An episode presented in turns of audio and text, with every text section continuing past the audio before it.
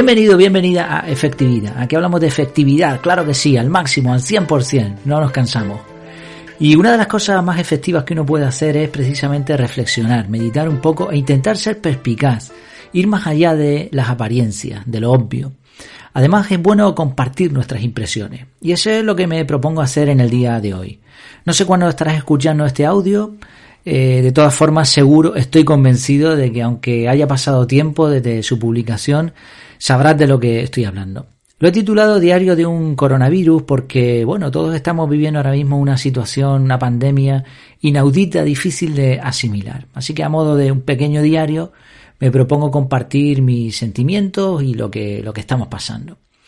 En primer lugar, creo que hay que tener claro que eh, toca más que nunca vivir un día a la vez. No se trata de ver el conjunto ni de preocuparse. La palabra preocuparse casi siempre le sobran las tres primeras letras. Es mejor ocuparse que preocuparse. Y es mejor concentrarse en el día de hoy y superarlo que estar pensando en lo que ocurrirá en el futuro. Te pongo mi propio ejemplo. A día de hoy, bueno, en mi empresa en la que trabajo ya se ha hecho un ERTE, eh, que además, por desgracia, como también aparte de, trabajar por cuenta ajena para una empresa con la que estoy muy contento, pues también por el tema este del proyecto de efectividad también estoy como autónomo muy recientemente. Eh, ¿Y qué pasa? Que por ser autónomo mm, no cobro, en, principio, en teoría, no cobraré la ayuda que me pertenecería por esa suspensión temporal de empleo de la, de la empresa. Pero como el proyecto está reciente, tampoco estoy cobrando por ahí. Curioso, ¿no? Hace dos días no sabíamos ni lo que era un ERTE y, el COVID-19 y todo eso, y ahora sabemos perfectamente este tipo de lenguaje nuevo, por desgracia, ¿no?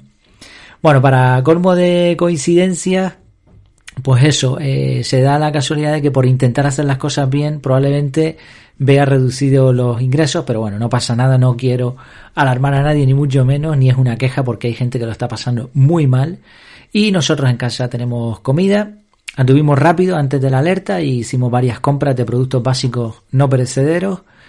No compramos mucho papel higiénico, pero sobreviviremos, ¿no? Y además para todo hay solución, ¿no? Esa filosofía de un día a la vez Mm, demuestra que no hay que preocuparse mucho por el futuro, sino más bien por el presente. Hemos vivido una semana de locos recibiendo instrucciones de, por parte de la empresa, de las autoridades y de otros sitios eh, que en un día te decían una cosa y al día siguiente se contradecían las mismas instrucciones. Así que hay que tratar de ver todo con, calma, ¿no? Por otro lado, sí me ha sorprendido observar cosas muy, muy raras, eh, que, que eran propias de las películas, ¿no? Y hoy lo estamos viendo en nuestros ojos playas desiertas, militares obligando a la gente a irse a sus casas, fuerzas de seguridad deteniendo personas por pasear por la calle. Es que esto lo estamos normalizando, pero es, es increíble. En el último día de trabajo que tuve, hace un par de semanas ahora mismo, eh, veía a la gente cabizbaja, caminando por las calles sin saludarse, como si las miradas o las palabras fuesen contagiosas, ¿no? Probablemente estábamos todos en un estado de shock. Y también observé una cosa muy curiosa, que es que en dos sitios distintos además vi a los animales comportarse de una forma extraña. Por ejemplo, los pajarillos no guardaban la distancia de seguridad eh, normal, ¿no? Habitual. Cuando tú te acercas a un pajarillo, pues te sale volando y listo. Pero no, no, no se iban. Eh, esto me pasó en dos ocasiones distintas. Eh, ¿Será que la naturaleza está volviendo a tomar el control al ver que no, no estamos por ahí? Otra cosa extraña. Mm, no sé si te ha parecido a ti observar lo mismo y te parece raro. Observo pocas voces disonantes. Me surgen muchas preguntas con la situación. No voy a entrar en política ni en nada parecido, pero no puedo evitar pensar qué está ocurriendo y qué es lo que está detrás de todo esto. Pareciera que el que maneja los hilos supiera exactamente qué es lo que hay que hacer y qué pasos hay que dar para llegar a un objetivo. Solo piensa en esto, ¿no? Y no quiero con esto, ya digo, ni entrar en política ni, ni en cosas de ese tipo. Eh, muere mucha gente en todo el mundo todos los días y todos los meses por diversas causas y nunca se han tomado medidas tan drásticas. Mirando en internet algunos datos, por ejemplo, me llamó la atención que cada día en España mueren más de mil personas como promedio. Eh, este virus está matando mucha gente, evidentemente, pero mm, no deja de ser algo que tampoco se sale demasiado de lo, de lo normal. Creo más bien que es una cuestión de infraestructuras que de otra cosa, ¿no? Es decir, si no se tomaran estas medidas, pues moriría mucha gente más porque no se les puede atender, no por otra, no por otra cosa, ¿no? Pero nunca se habían tomado medidas tan drásticas, ¿no? En sentido económico. Y me llama la atención que nadie eh, esté saltando a decir, oye, pues yo pienso esto, ¿no? Se, formulan teorías de todo tipo de otras cosas y de esto no se habla tanto. He hecho alguna búsqueda en Internet, como por ejemplo la verdad sobre el coronavirus. Y lo que me ha sorprendido es que prácticamente no hay resultado. No sé si hay algún tipo de, de limitaciones, de censura que se esté haciendo, no me extrañaría absolutamente nada. Pero bueno, no me atrevo a juzgar, nadie me lo ha pedido, no me corresponde y tampoco tengo datos suficientes, ¿no? Eh, precisamente, de, hecho, la falta de datos exactos, ¿no? Y la medición de los mismos y el acceso a la, forma en que se toman estos datos también no deja de ser curioso, ¿no? Pero es, es, es, eso, como si todo el mundo aceptara la situación sin rechistar, como si estuviesen anestesiados o dormidos, ¿no? Igual que esos que no saludan por la calle cuando se cruzan contigo. Otra reflexión que, me, lleva a la, la situación actual es que el planeta está girando muy rápido y que cada vez está más conectado. Ya da igual que no veas las noticias o que vivas en una cueva. Mm, parece ser que encontraron a una persona en los picos de Europa, no he visto la noticia a fondo, ni tampoco sé si es totalmente cierta, que el hombre estaba eh, acampado y no se había enterado de la situación. ¿no? Pero hoy en día eso es extremadamente raro. O sea, todo el mundo sabe lo que está pasando, el gobierno pone medidas y al día siguiente tú ya las sabes. ¿Y qué te parece del teletrabajo? Al final sí se podía, ¿no? Igual no era lo que muchos habíamos soñado, pero eh, en mi caso la, rutina de, de, teletrabajo varió muy poco al principio y ahora pues menos porque ya no, no estoy trabajando. Pero por lo que he visto, el teletrabajo tampoco era esa panacea, ¿no? Al final parece que el trabajador siempre pierde. Luego, otra cosa también interesante con esto de la velocidad es que como por arte de magia, ahora los procedimientos que antes costaban un montón de tiempo y de papeleo, ahora se puede solucionar sin ir a una oficina, sin presentarte en ningún sitio, sin presentar, eh, rellenar 300 documentos, ahora se hace todo telemáticamente. O sea que también se podía, ¿no? Y por cierto, sorprendente, impresionante el nivel tecnológico. A pesar de haber tanta gente confinada y conectada a Internet, Netflix, WhatsApp, Twitter, Facebook y el propio Internet funcionan a las mil maravillas, ¿no? Lo lógico es haber vivido fallos masivos, pero esto sí funciona bien. Y también funcionan bien los grupos de WhatsApp, las videollamadas por aplicaciones que nadie conocía hasta hace unos días, hasta las llamadas por teléfono de toda la vida han resurgido.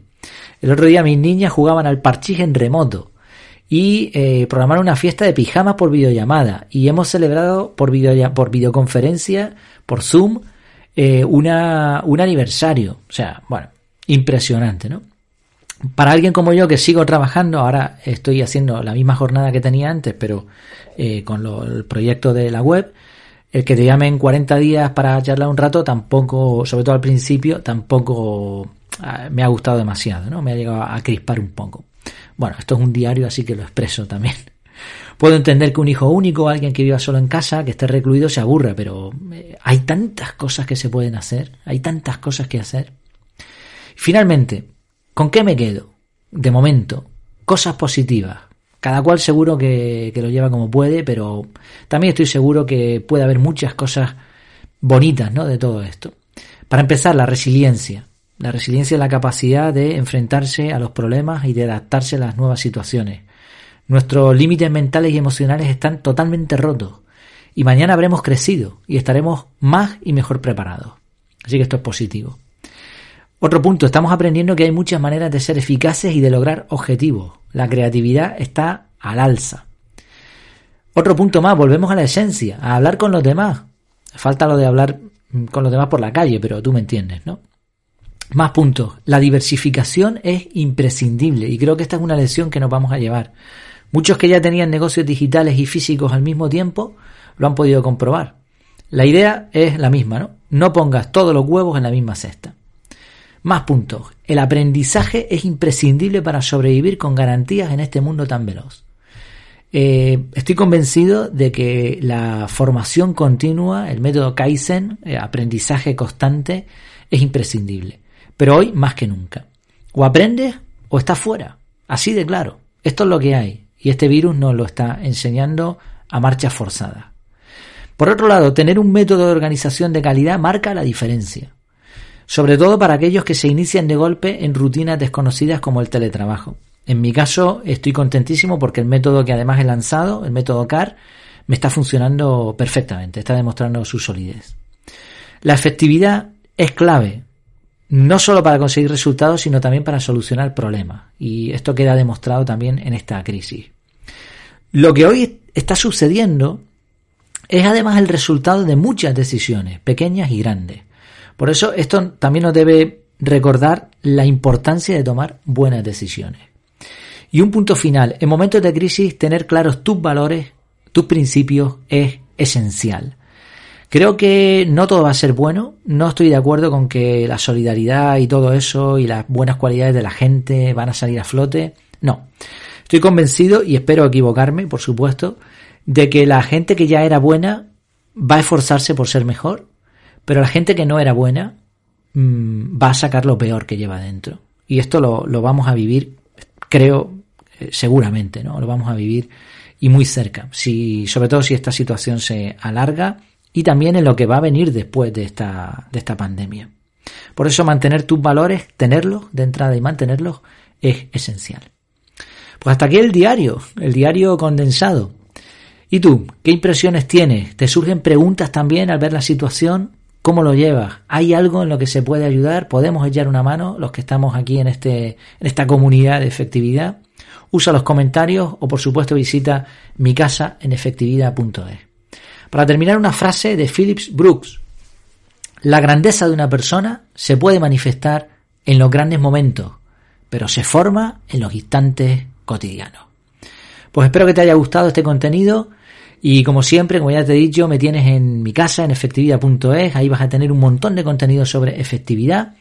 Y también recuerda que tenemos el curso de efectividad de productividad personal CAR. Y para los oyentes del podcast, un descuento exclusivo. Lo tienes en las notas del programa. Pues hasta la próxima. Mientras nos volvemos a ver, que lo pases muy bien.